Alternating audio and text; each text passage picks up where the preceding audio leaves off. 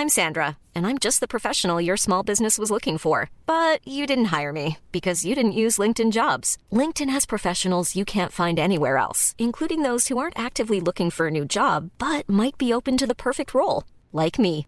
In a given month, over 70% of LinkedIn users don't visit other leading job sites. So if you're not looking on LinkedIn, you'll miss out on great candidates like Sandra. Start hiring professionals like a professional. Post your free job on linkedin.com/people today.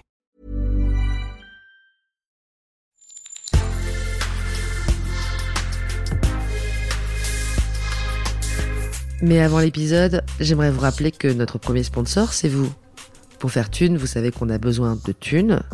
Ça prend du temps, du travail de montage, de journalisme. Je vous épargne le fichier Excel des coûts. Mais à vous qui kiffez thunes, pour assurer notre indépendance financière et pour que ça continue, eh bien il n'y a qu'un moyen, la cagnotte Tipeee. Sur Insta, via le lien en bio, ou sur Google en tapant Thune Podcast Tipeee avec 3 E, T-I-P-E-E-E. Vous êtes déjà nombreuses, nombreux, mais on espère que vous le serez encore plus. Pour que Thune continue, je compte sur vous.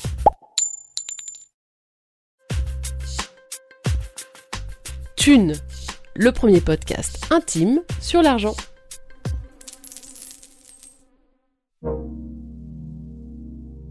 Voir les gens me regarder dans la rue, dans ce petit village de 3000 habitants où on sait qui je suis, et c'est regarder, c'est la fille du dentiste qui a fait faillite. Euh, et donc là, je prends conscience de ça et je ne veux surtout pas l'affronter. Je veux surtout pas l'affronter.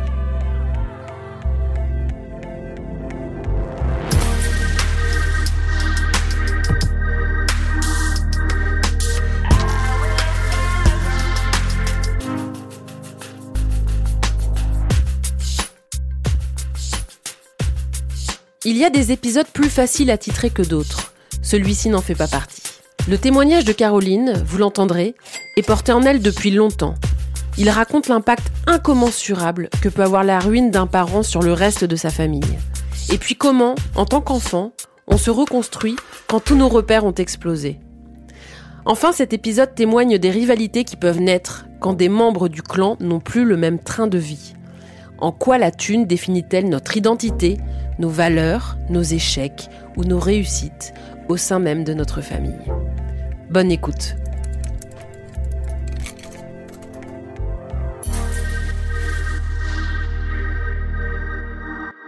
Bonjour Caroline, tu as 45 ans et tu vis à Paris, tu es mariée et mère de trois enfants, deux grands de 20 et 13, euh, d'un premier père et une petite dernière de 2 ans. Ton histoire de thune à toi, elle est vraiment liée à celle de ta famille. Elle est totalement liée à celle de ma famille, ouais. Alors, on va revenir à la source. D'où est-ce que tu viens? Alors, moi, j'ai, euh, je suis née à Sainte, en Charente-Maritime. Euh, et donc, j'ai grandi à la- dans le sud du département, euh, à la limite entre la Charente-Maritime et la Gironde, en pleine campagne. Donc, euh, j'allais dans une école euh, qui était dans le village du coin, euh, de 3000 habitants. À 15 ans, je suis partie interne à Angoulême, qui me paraissait être Manhattan. C'était la grande ville et je rêvais de ville.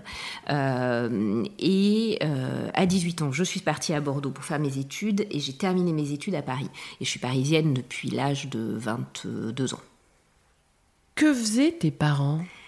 Alors, mes parents, c'est la rencontre de deux univers qui n'auraient pas dû se rencontrer. Mon père est fils unique. Euh, il n'avait jamais quitté le coin. Mes grands-parents paternels étaient exploitants forestiers. Euh, et mon grand-père paternel avait une scierie et c'était... euh, euh, plutôt une grosse entreprise parce qu'il y avait une trentaine d'ouvriers. Donc, euh, dans les années euh, 50, 60, 70, je suppose que ça devait euh, passer pour un des notables. Alors, pas notable au sens intellectuel, mais notable au sens des, de la surface financière parce que avaient plusieurs voitures, ils avaient des ouvriers. C'était un employeur agricole. Mon père était un puits de science et un puits de culture. Il a fait des études pour être dentiste euh, parce que fi- finalement, je crois qu'il voulait faire autre chose, mais que ça supposait partir un peu plus loin. Donc, il était dentiste et, euh, et il s'est installé dans le village dans lequel il avait grandi. Euh, ma mère, elle, était issue d'un tout autre milieu, donc milieu très parisien, milieu très cultivé, bourgeoisie de gauche. Euh, voilà, donc mon grand-père était euh, euh, travaillait dans l'édition musicale, enfin il était directeur d'une grosse usine de disques. Ils avaient une vie sociale ultra intense, une vie culturelle très intense. C'était des gens très lettrés et qui avaient voilà, qui étaient vraiment à l'opposé, même en termes de modèle politique. Ma mère a grandi dans un milieu de gauche éclairé, mes grands-parents étaient gaullistes de terroir, donc c'était pas du tout la même la même histoire. et ma mère a fait des études de dessin, elle a fait une école de publicité et elle bossait dans la pub à Paris. Euh, et elle avait une vie, euh, finalement, euh, début des années 70, active. Elle avait son appartement à Paris, elle sortait beaucoup, etc. Et elle a rencontré mon père. Elle a arrêté de travailler et elle s'est installée euh, dans euh, le fin fond de la Charente-Maritime pour devenir mère au foyer, ne travaillant pas, euh, et femme de dentiste en province. Donc vraiment une espèce de choc des cultures, un peu Beverly Hills, Vierzon sans escale. Et donc moi j'ai grandi jusqu'à l'âge de mes 10 ans à peu près, 10-12 ans, dans un environnement vraiment de vraie bourgeoisie de province, avec des parents qui avaient de l'argent, un peu tendance nouveau riche quand même, parce que mon père était dentiste, alors que mes grands-parents étaient quand même dans exploitants forestiers, donc c'était pas le même type de sociotype, on va dire. Euh, donc il y avait ce côté-là euh, très. Euh, on a une piscine, on a une très jolie maison, on ne se prive de rien. ma mère, je me souviens, c'est un détail, mais aller chez Jacques Desange se faire coiffer toutes les semaines. Jacques Desange, c'était un peu la classe. C'était un peu la classe à l'époque. on avait la plus grosse des berlines Renault de l'époque. on avait une maison de vacances familiales en Bretagne où nous allions. mon père m'a acheté euh, quand j'étais ado, une paire de Weston. Donc aujourd'hui, une paire de Weston, ça doit être un truc comme 600 euros. C'était peut-être moins et on était en francs. Mais néanmoins, c'était quand même des. Il y avait un côté très euh, signe, un peu ostentatoire euh, d'une réussite professionnelle, mais qui va à l'avenant de je suis dentiste, ma femme ne travaille pas, elle élève les enfants, je faisais du piano, ma, ma soeur faisait de l'équitation, et on était considérés comme des bourgeoises. Parce que moi, j'ai grandi dans un tout petit village, donc tout le monde connaissait mon père. Il y avait deux dentistes, donc j'étais la fille du dentiste. Et du coup, forcément, j'avais de l'argent. Euh, donc, et du coup, la question de l'argent euh, ne se posait même pas, ce n'était pas un problème, mes parents en avaient. On nage en pleine caricature de la bourgeoisie de province. C'est totalement ça. Oui, c'est totalement. C'est Chabrol. C'est Chabrol. Euh, alors à côté de ça, et c'est là où c'est assez marrant, c'est que mon père était quelqu'un qui nous a élevés dans des vraies valeurs. Je me souviens de discussions autour de, mais j'étais toute gamine, de euh, euh, pourquoi, où nous passait le discours de Badinter et pourquoi c'est important d'avoir aboli la peine de mort. Euh, donc même s'il avait été élevé dans un environnement de droite, voilà, 81 avait été la vraie fête et j'étais gamine, mais je m'en souviens très bien. donc il y avait ce côté, les vraies valeurs et ce qui compte dans la vie et les valeurs cardinales sont des valeurs d'ordre moral. et la réussite finalement ne repose pas sur euh, le salaire, euh, les dispositions financières, sur autre chose. C'est ça qui élève les gens.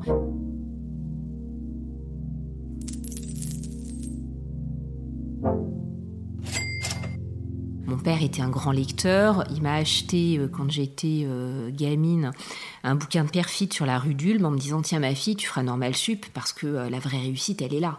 Euh, et j'ai pas été élevée du tout dans un milieu d'entreprise. Mon père était profession libérale. Euh, et donc, du coup, pour moi, la réussite, c'était une réussite. On devient écrivain, on devient chercheur, on devient universitaire. Euh, voilà, donc c'était vraiment cette culture-là. Mais à côté de ça, comme tu le dis, vraiment tous les signes de la bourgeoisie de province qu'on peut imaginer, un peu clinquante des années 80 quand même. où mon père allait, avant de les part en vacances, retirer de l'argent du cash à la banque euh, et, on partait avec l'alias de billets et on allait au restaurant sans se poser de questions et on regardait pas les prix et je n'avais aucune idée, je n'avais aucune valeur de l'argent, aucune notion de l'argent. C'était une notion totalement nébuleuse parce que de toute façon ça ne manquait pas donc on ne se posait pas du tout la question. Vous êtes une famille privilégiée, tu en as conscience de ça? Oui, j'ai conscience de ça parce que, euh, alors, les contrastes sociaux s'expriment pas comme ils s'expriment à Paris ou en banlieue parisienne à l'époque, euh, mais on est quand même dans un milieu euh, beaucoup d'ouvriers, d'agriculteurs, et mes copines d'école ont clairement toutes moins d'argent. Et je m'en rends compte. Euh, alors, il y a des filles de profs, d'enseignants, etc. Il y a la fille de la pharmacienne et tout. Bon, mais je me rends compte que globalement, les 80% de mes copains euh, ne vivent pas comme je vis. Euh, le fait d'avoir une piscine en 1985 est un truc qui n'est pas le tout venant. Et donc ça, j'en ai conscience. En plus, moi, j'étais très bonne élève. Donc la bonne élève, qui est pas très populaire à la base, euh, qui par ailleurs euh, a des parents qui ont de l'argent, euh, qui part forcément en vacances, que sa mère attend à la sortie de l'école, parce que moi ma mère ne travaillait pas. J'ai rejeté beaucoup le modèle dans lequel j'ai grandi, même l'environnement, c'est-à-dire que je suis pas du tout une rurale, j'ai pourtant grandi là-dedans, et ma sœur qui a été élevée de la même manière vit au milieu des poules, des chèvres, enfin pas des chèvres, des chevaux, et elle est très heureuse.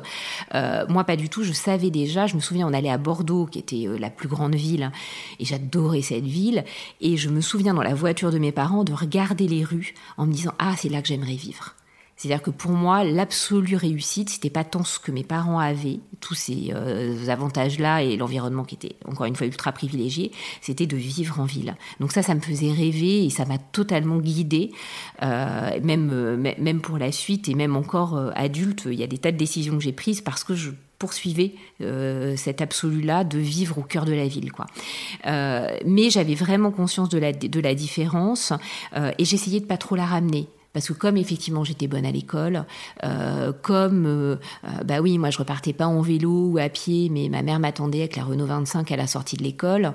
bah du coup j'étais une fille gentille, j'étais très secrète, j'étais un peu lunaire, j'avais pas des, j'étais pas ultra populaire, j'avais pas des masses de copains, mais j'avais plutôt une copine un peu exclusive, mais j'avais conscience de ça.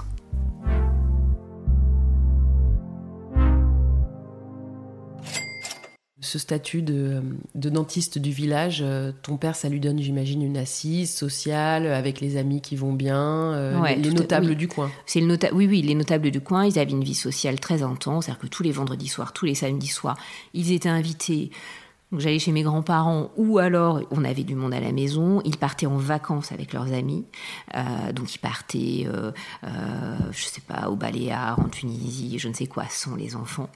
Euh, nous, on avait les vacances classiques d'une famille de ce type-là, c'est-à-dire la maison familiale en Bretagne et on passe nos vacances là-bas. Euh, et, et donc voilà, il y, avait, tous ces trucs-là. On, ne comptait pas et, et, ils avaient les relations à l'avenant de leur, euh, leur statut.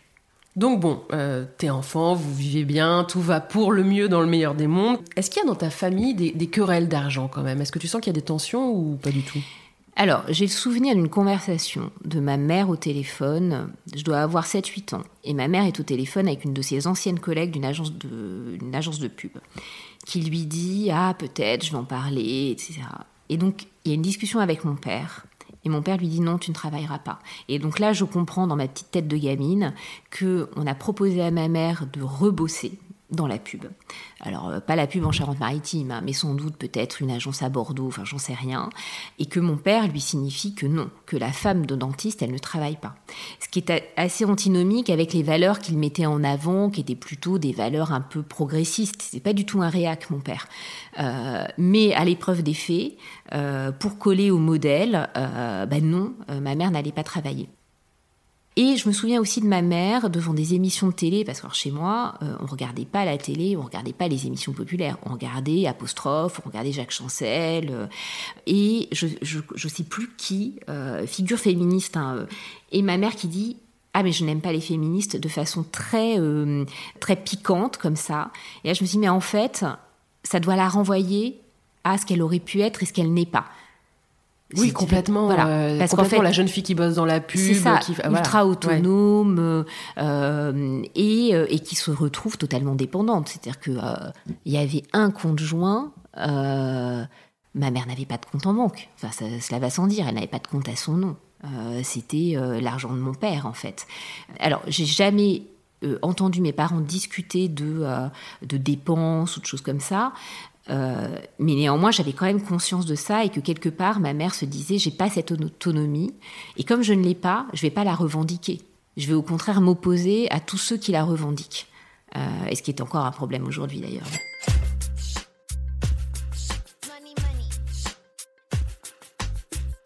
À ce moment-là, dans, dans, le foyer, il y a euh, donc tes parents, Il y a mes parents, moi et ma petite sœur. Et donc moi, à 15 ans, je dis à mes parents, euh, je veux pas moi aller au lycée à côté de la maison, euh, donc je vais partir interne. J'ai adoré ces années. Du coup, euh, du euh, dimanche soir ou lundi matin jusqu'au euh, vendredi ou samedi, j'étais pas chez mes parents.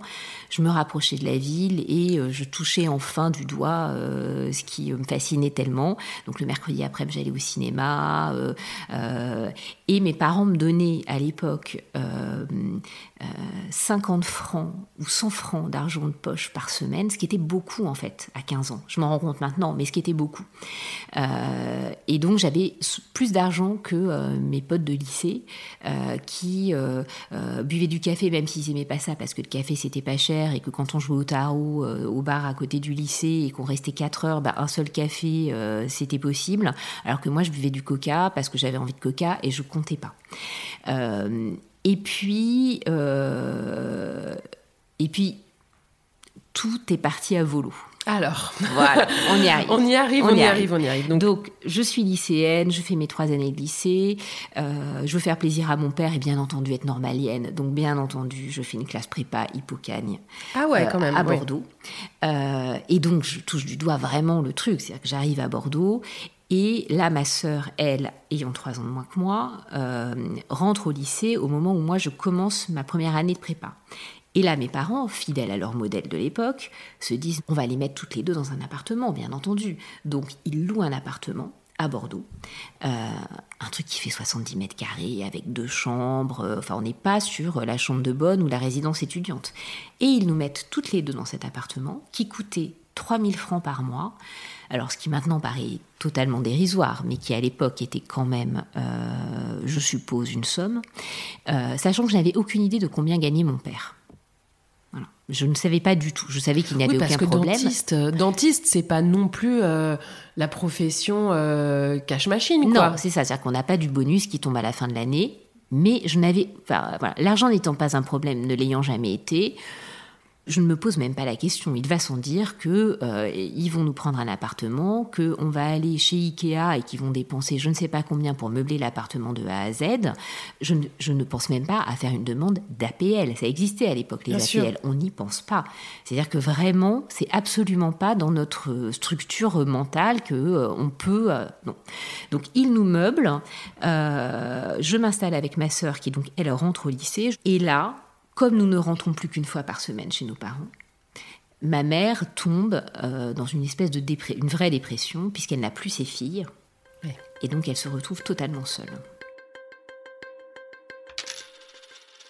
Et un jour, sur le chemin du retour en voiture, elle nous dit De toute façon, ça ne va plus du tout avec votre père.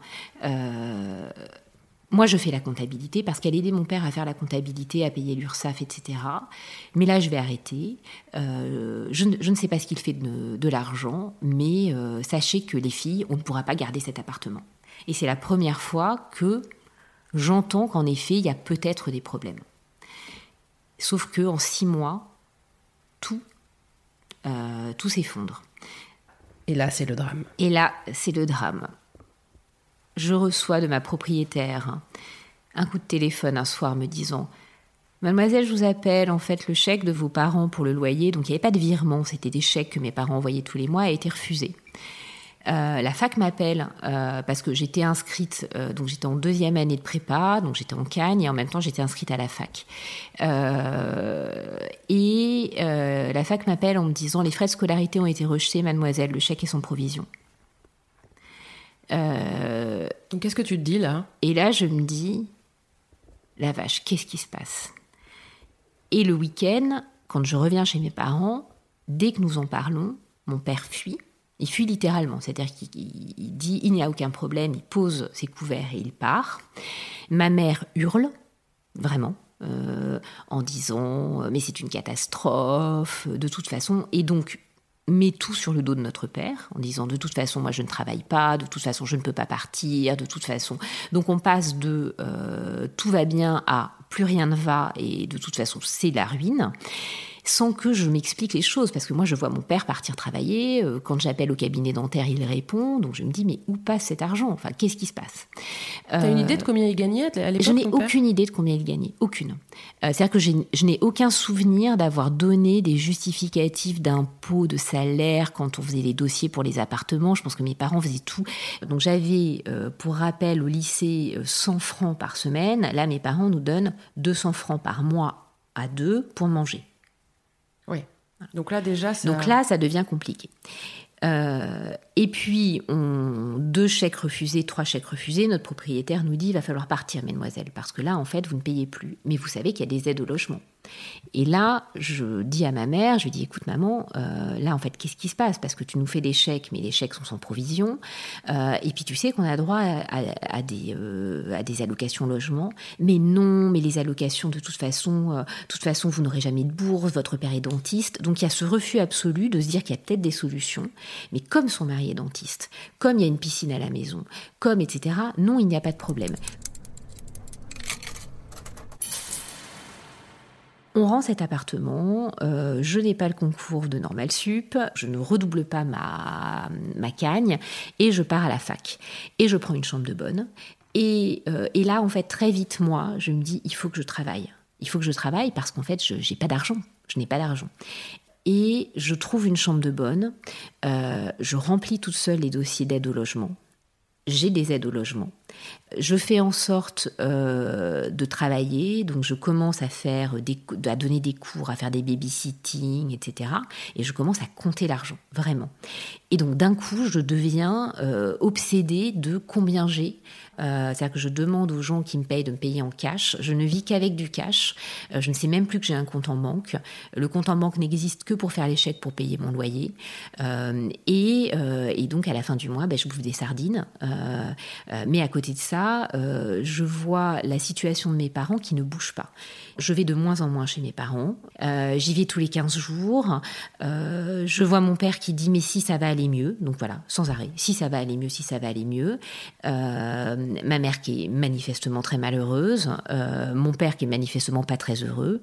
Et mon père qui a toujours été un lève-tôt, qui se réveille le matin et moi je l'entends de ma chambre et qui dit tout seul, dans sa salle de bain, tout seul qui dit je vais vendre tout ce que j'ai, ça va aller, on va s'en sortir, je vais vendre, je vais vendre, je vais vendre. Waouh Et mes grands-parents, donc ses parents, mes grands-parents paternels, exploitants forestiers, avaient beaucoup de terrains, donc de parcelles, de bois, etc.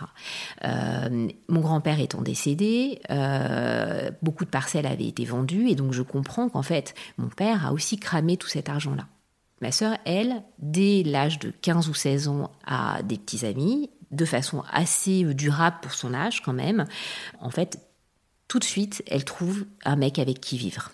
Donc moi, j'ai ma chambre de bonne, mes petits boulots, et elle euh, bah, trouve un mec, euh, et, euh, et donc elle vit euh, Elle chez le, mec du moment. Ouais. Elle est plus ou moins indépendante.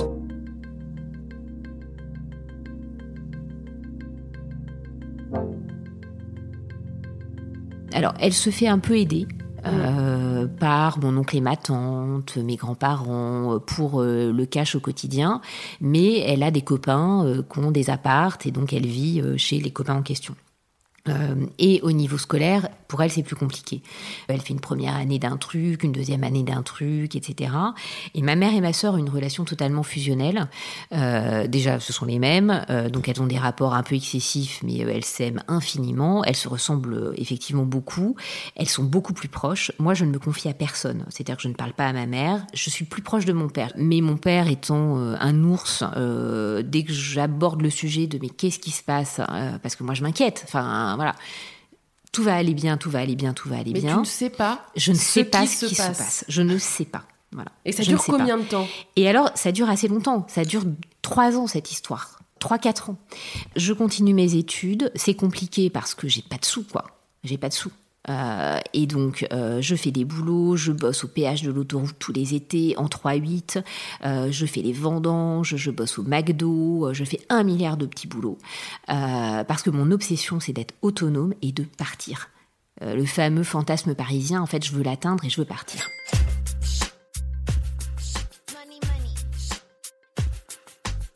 Et je rencontre quelqu'un à Paris. Mais je suis à Paris trois jours, quoi. Donc je rencontre, euh, je rencontre un, mec à Paris, plus âgé que moi. Alors pas beaucoup plus âgé, mais moi j'ai 21, 21, 22 ans, il a 50 plus. Euh, il bosse, il a son appart. Le truc est assez fort. Euh, la semaine suivante, il vient me voir à Bordeaux. On est au mois de mai, euh, donc je suis en maîtrise. Et, là, il me dit, euh, écoute, en fait, je suis très amoureux de toi, euh, viens vivre à Paris. Et moi, je pense que je suis très amoureuse de lui. Hein. Mais, mais oui, enfin, j'ai une espèce de proposition de deux en un, quoi. C'est-à-dire que je suis super amoureuse et en même temps, il me propose d'aller à Paris. Et là, je vois euh, aussi pour fuir le truc, je vois mes parents de plus en plus euh, dans un état de plus en plus. Il y, y, a des détails, euh, des vrais détails. C'est-à-dire que ma mère n'a plus de carte bleue. Il n'y a plus de carte bleue.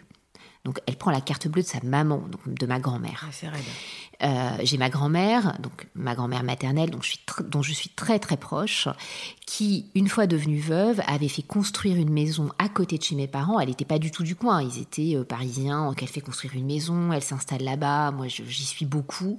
Euh, et là, elle me dit, tu sais, ma chérie, je vais vendre ma maison parce qu'en fait, tes parents, c'est une catastrophe. Je ne sais pas ce qui se passe, mais j'arrive pas à en parler avec ton père. Je dis à ma mère, je dis, mais maman, il faut que tu ailles au cabinet dentaire. Tu vas voir ce qui se passe. Ah non, je ne veux pas y aller. Donc ma mère est dans un déni absolu. Je ne sais pas ce qu'elle se dit. Je ne sais toujours pas ce qu'elle s'est dit en réalité aujourd'hui. Euh, elle pleure. Euh, elle nous dit que euh, elle n'a pas mérité une vie comme ça. Elle se demande si mon père n'a pas une double vie, euh, et puis finalement non. Euh, euh, et il n'y a plus de dialogue. donc elle fait à manger, elle est toute seule, et, et puis elle se repose énormément sur ma sœur. Donc elle va voir ma sœur à Bordeaux.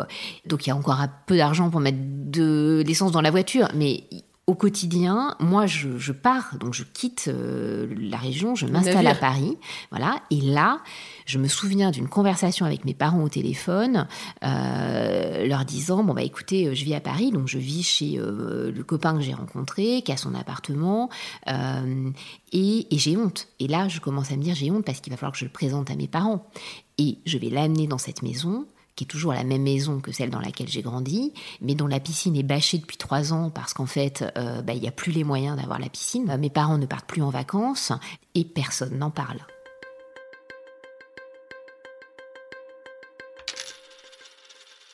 On avait une maison de vacances en Bretagne, la maison a été vendue. Alors c'était une maison de famille, mais je pense que ma grand-mère l'a vendue pour aussi se dire, ben, je donne un peu de respiration euh, et peut-être que ça va permettre de renflouer les choses. Mais de renflouer à quel niveau, je n'en ai aucune idée.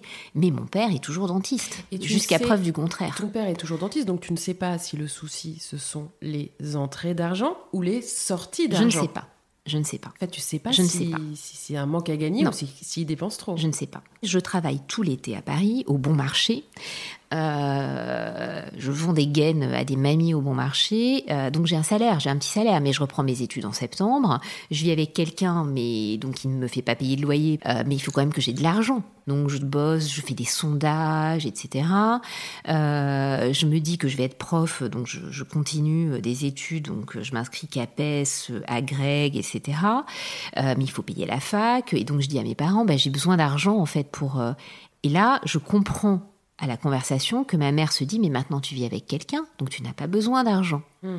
et que mine de rien elle se dit que je me réinscris dans le modèle qu'elle-même a suivi c'est-à-dire j'ai trouvé un homme j'ai arrêté de travailler donc elle me demande pas d'arrêter de mes, mes études. Euh, mais elle te demande de... mais elle me dit je, tu n'as plus besoin de nous en fait. Mm. tu n'as plus besoin de nous. elle veut qu'il prenne soin de toi. Qu'il prenne soin de moi. Euh, je me débrouille sans qu'il ait à prendre soin de moi. Euh, donc ça, ça aurait été pire que tout de dépendre de lui. En revanche, ma sœur, qui a trois ans de moins, m'appelle en me disant "Écoute, je peux plus rien payer, je n'ai plus rien." Donc je lui envoie un peu d'argent, des petits boulots que je fais. Donc je passe le CAPES, je me rends compte que je veux pas enseigner et euh, je veux faire un troisième cycle, de la communication. Comme quand même j'ai besoin de bosser euh, et que je suis toujours inscrite à la FA, je me dis bon bah avant de commencer le DESS, je vais faire un stage de communication euh, et puis je verrai bien si. euh, Et puis finalement ce stage se transforme en poste Et là, en fait, on me propose un salaire, un vrai salaire, un CDI. Et donc, j'arrête complètement l'idée de faire un troisième cycle et je commence à bosser. Euh, donc, j'ai 23 euh, ans, j'ai un salaire. Et j'appelle ma sœur, je lui dis, écoute, j'ai un salaire. Si tu veux, je fais un emprunt étudiant pour toi, euh, pour que tu puisses continuer tes études. On fait tous les papiers et elle est chez ma grand-mère paternelle mon, père est là, et elle signe les papiers, et ma grand-mère, dans le déni total de la situation de son fils, lui dit Mais tu veux acheter quoi avec cet argent? Et elle lui dit Mais en fait, je veux vivre, je veux juste vivre parce que j'ai plus un radis. Je travaille, je tombe enceinte très vite. Et je tombe enceinte aussi parce que euh, on est très amoureux, j'ai très envie d'un enfant. C'est un peu dingue parce que j'ai juste 25 ans et qu'à Paris, en effet, c'est pas le modèle euh, le plus, euh, le plus courant. Mais c'est tellement la sécurité de me dire que je suis avec un type qui gagne bien sa vie. Moi, je gagnais pas beaucoup hein, quand j'ai commencé. Je gagnais plus que le SMIC, mais c'était pas énorme, quoi. C'était un. Euh, mais bon, j'étais autonome. Lui gagnait mieux sa vie que moi. Euh, on partait un peu en week-end. On avait euh, la vie de, de jeunes début des années 2000 à Paris.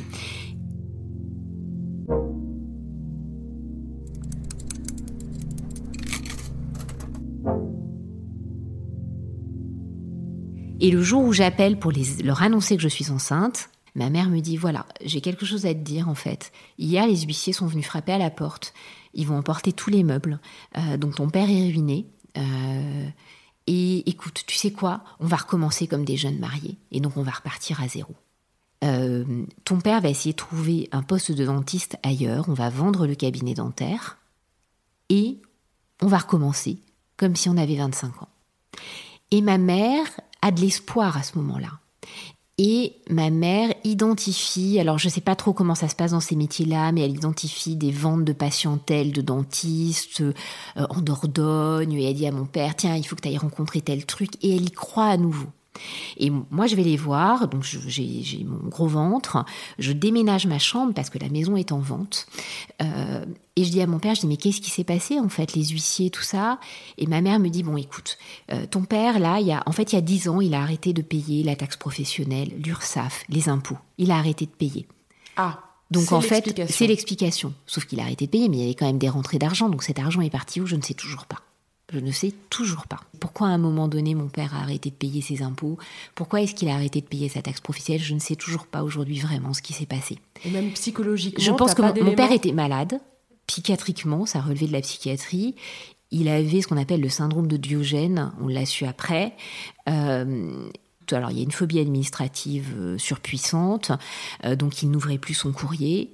Euh, c'est-à-dire qu'il y a eu peut-être une première lettre de relance anecdotique au départ, et puis de cette lettre de relance, d'autres ont, suivi. Ce courrier s'est amassé et il n'a plus jamais ouvert son courrier. C'était sur le, principe de si je l'ouvre pas, ça n'existe pas. Ça n'existe pas. Mais le syndrome de Diogène, c'est pas un syndrome où on garde justement, on accumule? Alors il y a ça aussi, c'est-à-dire qu'il y a de la phobie administrative, il y a de l'accumulation.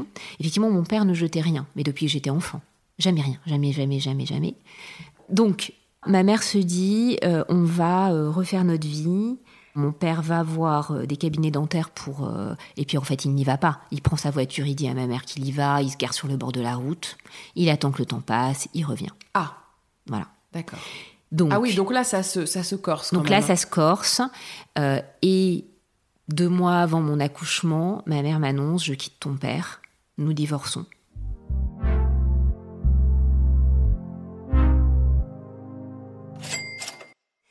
Donc la maison est vendue, ma grand-mère maternelle vend aussi sa maison, euh, et ma mère part avec 200 francs en poche. Elle quitte 25 ans de vie commune avec 200 francs. Et la vente de la maison suffit à peine à éponger les dettes. Ma grand-mère donc vend sa maison, part s'installer au Mans, où vivent mon oncle et ma tante. Ma mère part s'installer au Mans, vit chez ma grand-mère, donc se retrouve à 50 ans euh, chez sa mère. Euh, et, euh, et, là, mine de rien, bah, elle s'en sort. Donc elle trouve un boulot. Elle n'a pas bossé depuis 25 ans. Alors elle bosse pas dans la pub, hein, mais elle trouve un boulot administratif payé au SMIC.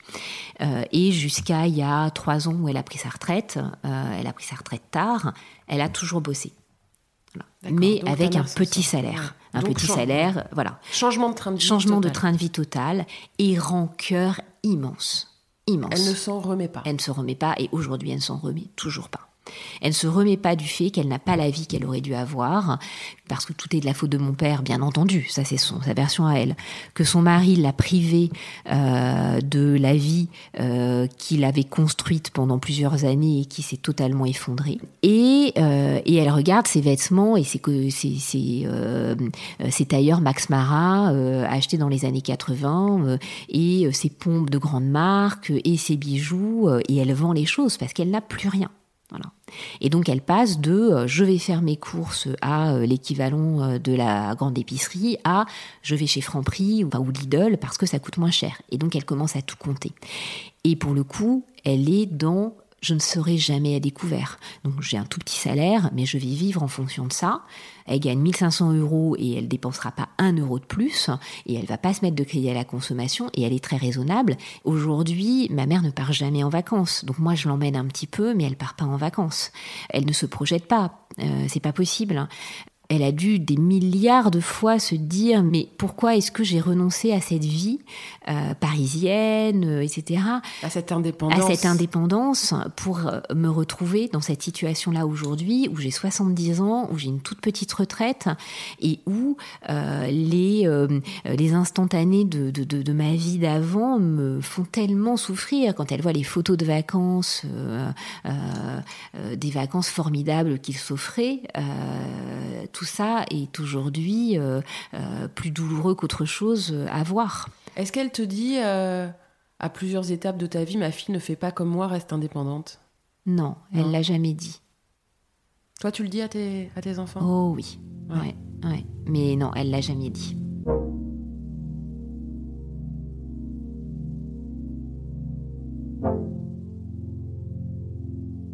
Et mon père, lui, à ce moment-là, repart vivre chez sa mère. Donc mes parents se retrouvent chacun pour des situations différentes. Ma mère parce qu'elle part euh, à 500 km avec sa mère. Alors ma mère euh, vit avec ma grand-mère quelque temps, euh, le temps de pouvoir prendre un appartement en HLM, euh, qu'elle aménage très joliment. elle a toujours pris soin d'elle, elle a toujours un joli intérieur.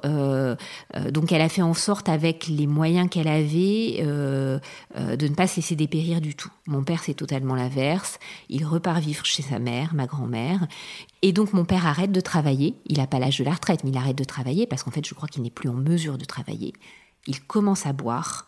Je me demande si en fait il n'avait pas déjà commencé à boire, peu importe, euh, et euh, vit avec la retraite de ma grand-mère, qui est une retraite agricole, donc peau de chagrin, ça doit être 800 balles par mois, euh, et, et, donc mon père se transforme en un homme que je ne connais pas. Et ma grand-mère, chez qui il vit, l'entretient dans ce truc-là. Euh, c'est-à-dire qu'ils parlent de souvenirs d'enfance, euh, mais il n'y a plus de connexion avec la réalité. Ils sont hors sol, totalement. Donc moi, j'ai une petite fille maintenant. Euh, je vais les voir de temps en temps. Je vois mon père vivre. il n'a pas acheté un slip depuis depuis cinq ans. Donc il a les vêtements qu'il avait, qui étaient des jolis vêtements. Mais je vois que la situation est quand même très précaire, très compliquée. Mais moi-même, à mon tour, je fais la politique de l'autruche et je me dis ma famille maintenant, c'est celle que je suis en train de construire. Donc surtout, surtout, surtout, je veux plus me confronter à ça.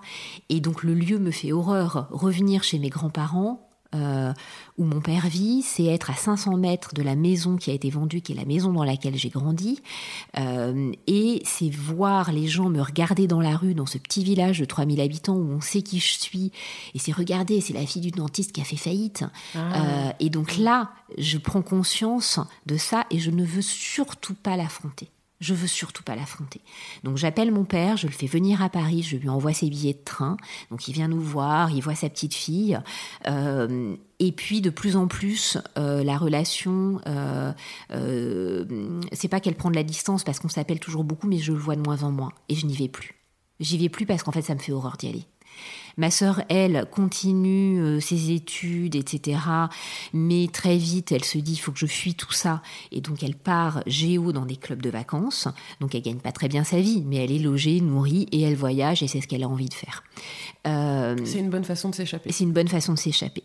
Je gagne de mieux en mieux ma vie. Ma fille a 5-6 euh, ans. Je dois gagner à l'époque. Toi, tu as la trentaine. J'ai la trentaine. Je dois gagner quelque chose comme. alors, avant, il n'y avait pas le prélèvement à la source mais euh, je dois gagner un truc comme 3500 euros par mois. Euh, je vis avec quelqu'un qui en gagne le double, je pense. Donc on est à 10 000 euros par mois à nous deux, ce qui est quand même, très confortable avec 3500 balles par mois, je pourrais économiser. Mais en fait, j'économise pas tant que ça. Je me fais plaisir et surtout, je ne veux pas vivre comme euh, ma mère vit aujourd'hui. Donc en fait, je m'achète des jolis vêtements. Enfin, je vis presque comme s'il n'y avait pas eu cette fracture absolue euh, dans la vie de mes parents. Et donc, je commence à mentir sur euh, l'origine ou le financement de mon train de vie. Ma mère me dit ah mais t'as un nouveau pull etc euh, et puis il y a de plus en plus des petites phrases du type ah mais moi j'ai pas les moyens. Ah bah dis donc t'as les moyens. Ah, ah bah dis donc. Et là je lui dis ah mais tu sais je l'ai eu euh, en solde et c'était moins 50 plus moins 20 ce qui est faux en fait parce que je l'ai pas eu en solde le truc. Mais j'assume pas. J'assume pas du tout parce que j'ai l'impression de renvoyer ma mère à sa condition. Euh, alors qu'en réalité elle-même euh, s'est acheté des très beaux vêtements 20 euh, ans plus tôt euh, et ne se posait pas la question et jamais il lui serait venu à l'idée d'aller commander un truc à la redoute. mais moi, j'assume pas du tout ça parce que j'ai l'impression que ça lui fait du mal. et j'ai l'impression aussi que je vais la mettre à distance affectivement de moi. Et ça, je n'ai pas envie.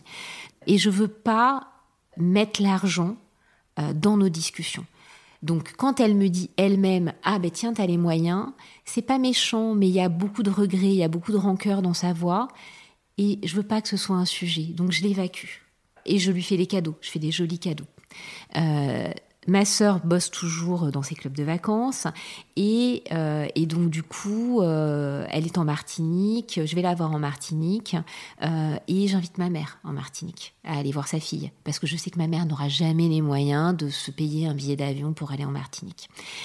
Et puis ma sœur rentre, elle arrête ses voyages euh, et elle trouve un boulot alimentaire qu'elle a toujours euh, à la Sécu. Euh, voilà, elle vit toujours au Mans et elle, elle a un boulot qui lui rapporte très peu. Enfin, elle, elle, gagne le SMIC ou un peu plus que le SMIC. Donc finalement, la, faillite de ton père impacte vraiment toute la famille. C'est-à-dire que personne n'a le destin qu'il aurait, qu'il aurait dû avoir, à part à la limite toi. Bon, t'es pas normalienne, mais c'est ça. Exactement, c'est exactement ça. C'est-à-dire que euh, euh, ma grand-mère, euh, qui devait construire cette maison pour finir ses vieux jours et se rapprocher de sa fille, qui bien entendu ne bougerait jamais de cette très jolie propriété, eh bien non, elle a tout vendu pour pouvoir aider sa fille. Voilà, ma mère se retrouve au SMIC à travailler, et puis elle, ma mère me dit aussi, me dit, tu sais, j'ai plus d'amis. Parce qu'en fait, quand tu es une femme seule et que t'as pas d'argent, euh, eh bien à mon âge autour de moi c'était que des couples euh, des couples qui avaient les moyens. Et en fait ces couples ils se rendent compte que moi j'ai plus les moyens. Euh, donc en fait je ne suis plus invitée. Et puis il faut refaire sa vie ailleurs. Je pense qu'elle se met dans des applis de rencontres etc mais elle rencontre jamais personne. Parce que finalement elle court après quelque chose qu'elle n'aura pas qui est cette vie qui lui a été retirée qui est ce train de vie qui est cet environnement etc donc d'ailleurs aujourd'hui elle a toujours retrouvé personne et elle est seule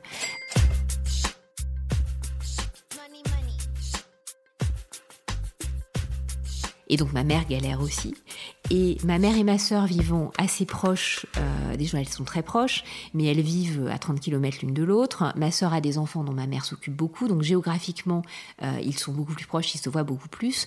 Et donc j'ai le sentiment que je suis très atypique. C'est-à-dire que euh, euh, moi, je suis celle qui vit à Paris, qui gagne bien sa vie, euh, et eux ben, galèrent un peu. Et donc, ce dont je te parlais, ces petits mensonges pour masquer mon train de vie et mes loisirs, etc., et ben, ça continue. donc, tu culpabilises? Ouais, je culpabilise, et j'ai beaucoup de mal à l'assumer. Et j'ai aussi toujours beaucoup de mal à parler de mes parents. C'est-à-dire que quand on me dit euh, euh, tes parents euh, font quoi, je dis bah, mon père était dentiste, mais je m'arrête là. je dis ma mère vit au Mans, ils sont divorcés, ils ont divorcé quand j'étais adulte. Et je dis ma mère travaille à EDF, mais je dis pas ce qu'elle fait. Il y a un peu de honte, je crois. Il y a quand même un peu de honte. je suis pas sûre que cette honte, je l'aurais ressentie si j'avais grandi avec des parents qui, dès le départ, avaient eu un train de vie beaucoup plus modeste. Bien sûr. Euh, là, c'est le contraste en fait qui est si, euh, qui est si difficile. Euh, donc ma mère dit souvent que je suis snob. Ce qui est presque drôle parce que quand je me souviens de mon enfance dorée, j'ai l'impression que mes parents étaient assez snobs, mine de rien. Et maintenant, dans la bouche de ma mère, c'est pas du tout, enfin, snob est pas généralement pas un compliment, mais en tout cas, le fait d'être un peu bourgeois, pour ma mère, c'est aujourd'hui presque insultant. Mais en réalité, c'est juste qu'elle aurait tellement, elle regrette tellement cette vie-là, parce qu'elle en a été privée.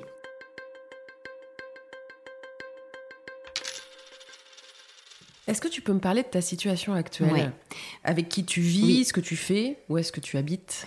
Je me suis séparée euh, de mon ami, enfin de mon compagnon, on n'était pas mariés, au moment où j'ai changé de poste. J'ai eu un deuxième enfant, euh, sept ans après ma fille, je m'étais mise en temps partiel quand mon fils est né, donc je gagnais moins ma vie. Du coup, euh, ouais, les 3000 ou 3500 euros par mois, finalement, j'avais 25% de moins, donc je suis restée avec les augmentations, bon an, mal an, à ce, à ce niveau de salaire-là. C'était compliqué dans mon couple, alors pour des raisons qui n'étaient pas liées à l'argent mais j'avais quand même au fond de moi, je pense, euh, esquissé l'idée d'une séparation. Et j'ai freiné pour des raisons financières et matérielles, très clairement. Parce que j'étais propriétaire donc à 25% de cette maison, euh, donc on avait quand même un emprunt sur le dos. Euh, et je me disais, là aujourd'hui, avec deux enfants, un job en temps partiel, si je me sépare, euh, voilà, soyons pragmatiques, ça va être très compliqué. et puis je change de poste, je gagne mieux ma vie. Euh, à l'époque, je suis à 70 000 euros par an et j'ai 37 ans. Euh, finalement, euh, le fait de gagner plus ma vie, d'avoir un job que je trouve très valorisant, ça me galvanise. j'adore le boulot que je fais, j'adore retravailler à temps plein, j'adore gagner plus d'argent aussi. et une chose en entraînant une autre, il faut peut-être toujours un élément déclencheur. Je rencontre quelqu'un et en un mois, je fous ma vie en l'air. Je quitte euh, le père de mes enfants, euh, je lui dis, ben voilà, j'ai rencontré quelqu'un, c'est comme ça, euh, ça fait 15 ans, c'est comme ça, j'ai rencontré quelqu'un, je prends un appartement en location. comme je bosse dans un, un, organisme public, j'ai pas besoin de garant et heureusement, personne peut se porter garant pour moi. Euh, mon père est en déshérence, ma mère gagne le SMIC, euh, mon ex-compagnon veut pas se porter garant, euh, mais je gagne à l'époque suffisamment pour pouvoir louer un appartement d'un loyer de 1500 euros. donc je m'installe dans la banlieue voisine de là où vit le père de mes enfants. J'ai mes enfants en garde partagée et moi-même je suis un peu en garde partagée parce qu'une semaine sur deux je vais vivre avec l'homme que j'ai rencontré qui habite dans le 6e arrondissement, au cœur de ce qu'il y a de plus beau à Paris, qui est presque une image d'épinal tellement euh, on se demande si ça existe vraiment des gens qui vivent boulevard Saint-Germain. Euh, et, euh, et, donc j'ai cet appartement avec mes enfants. et sauf que là, je fonctionne sur toutes mes économies parce que je pars de chez mon compagnon avec quand même pas grand chose. On sépare un peu les choses, mais la séparation est conflictuelle. Euh, donc clairement, j'ai plus les mêmes moyens qu'avant. Mais je le vis très bien. Et en fait, c'est une libération absolue. Donc pour te répondre, du coup, sept ans plus tard, aujourd'hui, euh, j'ai épousé l'homme que j'avais rencontré. Donc c'était un bon pari. Donc c'était un bon pari. Euh, j'ai eu un troisième enfant. Je vis dans le sixième arrondissement.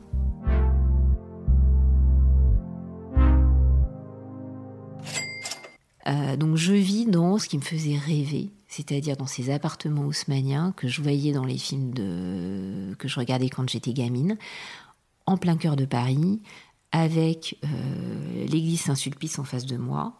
Euh, et donc j'ai une vie, mais je, l'assume complètement, de à la fois un peu bobo parce que je le suis, mais en même temps ultra bourgeoise parce que c'est le 6e arrondissement, euh, parce que euh, j'ai un appartement de 120 mètres carrés avec euh, du parquet et des cheminées. Je, ne regarde pas quand je dépense de l'argent pour m'habiller.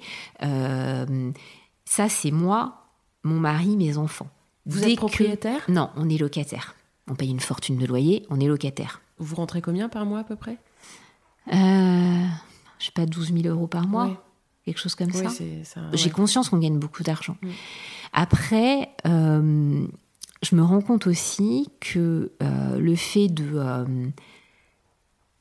vivre dans ce quartier-là et d'avoir du coup autour de moi bah, tout l'écosystème de cet arrondissement, je me rends compte qu'en réalité, on côtoie des gens qui gagnent aussi beaucoup plus que nous.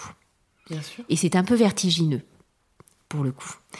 Euh, donc il y a toujours le côté où on est le pauvre de quelqu'un. Je ne veux pas dire que je suis pauvre du tout, hein, c'est pas du tout le cas. En revanche, euh, il y a un contraste mais considérable, abyssal entre moi et ma mère et ma sœur. Et ça, c'est un, truc qui reste extrêmement problématique pour moi.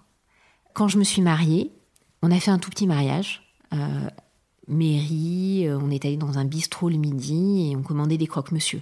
Donc là, pour le coup, on n'avait pas du tout la folie des grandeurs et c'était pas du tout notre truc. Euh, mais ma sœur est venue à Paris.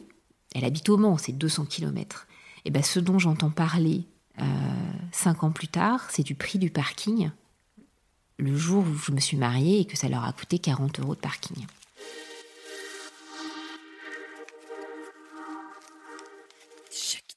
Mais en fait, je crois que ma sœur et ma mère accordent une vraie, il une prime à la galère. C'est-à-dire qu'on est toujours, on a toujours un peu plus de valeur si on galère un peu, parce qu'elles-mêmes galèrent. Et euh, alors, c'est pas des galères euh, graves. Il y a des gens qui galèrent beaucoup plus. Euh, mais il y a quand même ce truc de comment on va boucler les fins de mois. Euh, là, en ce moment, c'est ma sœur qui me dit Mais tu te rends compte, on fait rentrer du fuel euh, pour payer euh, le chauffage, ça nous coûte tant. et moi, bah oui, nous on fait gaffe et, je fais plus gaffe là en ce moment que je faisais gaffe il y a six mois. Et clairement, quand je regarde au monoprix l'augmentation de mes pots de yaourt, je me dis c'est dingue. Sauf qu'en fait, je fais mes courses au monoprix et que bien entendu, ma sœur fait pas ses courses au monoprix. Mais euh, je n'en parle même pas avec elle parce que je sais que ça la blesse et que ça la confronte à euh, son quotidien qui est quand même beaucoup plus compliqué que le mien. Euh, et on part beaucoup. alors avant le Covid, on partait beaucoup en week-end, on prenait l'avion pour partir en week-end dans des villes d'Europe. honnêtement, je ne le disais pas. deux fois sur trois, je le disais pas. Et je disais à mon mari, surtout, tu mets rien sur Instagram, rien du tout. Je n'ai dit à personne qu'on partait. Ce qui, a 45 ans, est quand même un truc un peu dingue, en fait, de pas assumer ça. Alors qu'en fait, l'argent que j'ai, dire j'ai toujours bossé, je me suis toujours démerdée, j'ai jamais rien demandé à personne. J'ai un statut social que j'assume à 1000% vis-à-vis de tous les gens que je côtoie au quotidien, mes amis, euh, euh, mes collègues, euh, etc., mais que je n'assume pas dans mon cercle familial. Est-ce qu'il t'est déjà venu en tête d'essayer de les aider, de leur verser une somme d'argent mensuelle Alors j'y ai pensé pour ma mère. Euh, et ma mère a beaucoup de fierté. Donc en fait, non. Euh, donc je lui fais des jolis cadeaux. Euh, mais non, pas de façon sonnante et trébuchante où je ferai un virement, ou j'anticiperai le fait qu'elle me dirait l'une et l'autre que c'est de la charité.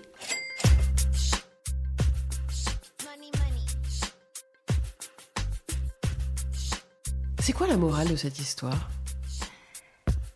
Selon toi mon, mari me, charrie tout le temps en me disant que je suis un peu gauchiste. Alors j'ai toujours voté à gauche et tout. Euh, je reste quand même persuadée qu'on n'a quand même pas les mêmes chances dans la vie. Quand on dit que l'argent fait pas le bonheur, je pense qu'en fait c'est un vrai luxe de pouvoir se dire ça.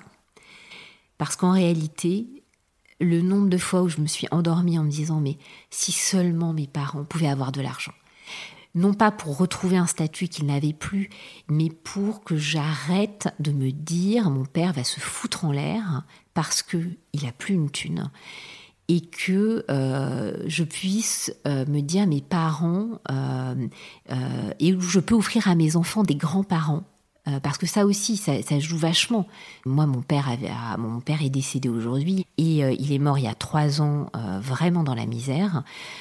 oui, c'est moi qui ai payé les impôts de mon père, les rattrapages, parce que quand bien même il était plus vraiment, comme il ne gagnait rien, plus vraiment imposable, il y avait encore des queues de dettes, etc. J'ai géré la succession de ma grand-mère quand elle est morte. donc mon père m'a coûté énormément d'argent, vraiment. mais j'aurais tellement aimé que tout ça n'arrive pas pour pouvoir euh, avoir une sérénité par rapport à ça. Donc je reste par rapport à l'argent dans une relation qui est pas très sereine.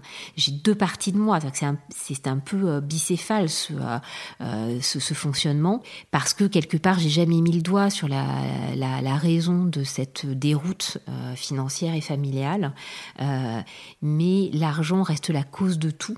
En réalité. Euh, et j'aimerais ne pas avoir à m'excuser d'en gagner, mais j'aimerais finalement surtout que ma mère et ma sœur en aient davantage, pour qu'on soit plus sur un pied d'égalité. Je veux jamais euh, que mes enfants se disent euh, il va falloir aider maman parce qu'elle n'y arrive plus quoi. Et ça je veux jamais ça, jamais on a jamais. souffert de ah ça. ouais. Merci beaucoup Caroline. Merci.